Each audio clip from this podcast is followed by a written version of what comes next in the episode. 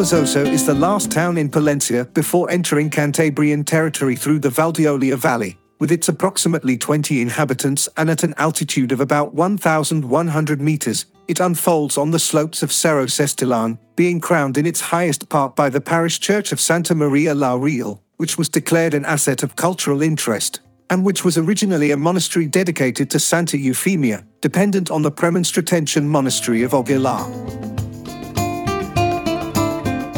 In the year 1173, documentary mention of Valberzoso was found again, since the last one of which there was evidence was in the famous Carta Puebla de Brañosera in the 9th century.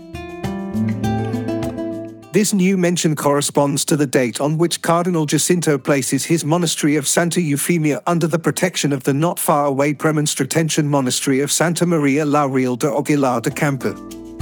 A protection that becomes an effective and definitive purchase in 1204 being ratified by King Ferdinand III in 1231. From that moment on and throughout the late Middle Ages, the monastery of Valberzoso, now under its new dedication to Santa Maria la Real, appears as a place of abbot until the secularization of the modest monastic community on an indeterminate date, since then becoming performed the function of parish church of the small town born around it.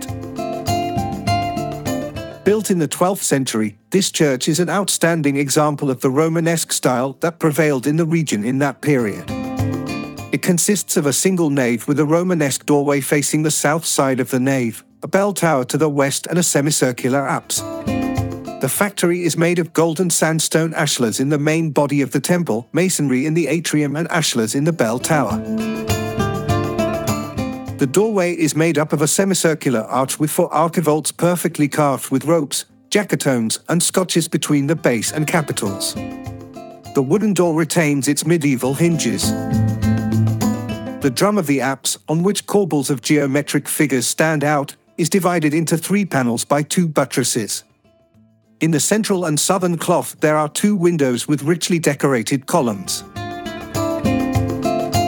Inside, the mural paintings in the apse, presbytery, and gospel stand out with hagiographic motifs from the life of Christ, probably from the 15th century. It is striking in this church that the preserved paintings are not limited exclusively to the head area of the temple, as in others in the area, but have also survived in certain parts of the side walls of the naves. Thus, in the gable of the Gospel, a large format composition is preserved in which, as in the nearby San Cebrian de Muda, a highly detailed Last Supper is represented. It is also notable the 13th century carving in polychrome wood with the image of Santa Maria and the child that this church housed. It is also remarkable the carving of the SXIII in polychrome wood with the image of Santa Maria and the child that housed the church. This image was restored in 2008 by the workshop of the Santa Maria La Real Foundation and taken to the Aguilar de Campoo Parish Museum. Restored as part of the Northern Romanesque Intervention Plan, it now rests in the Aguilar de Campoo Parish Museum.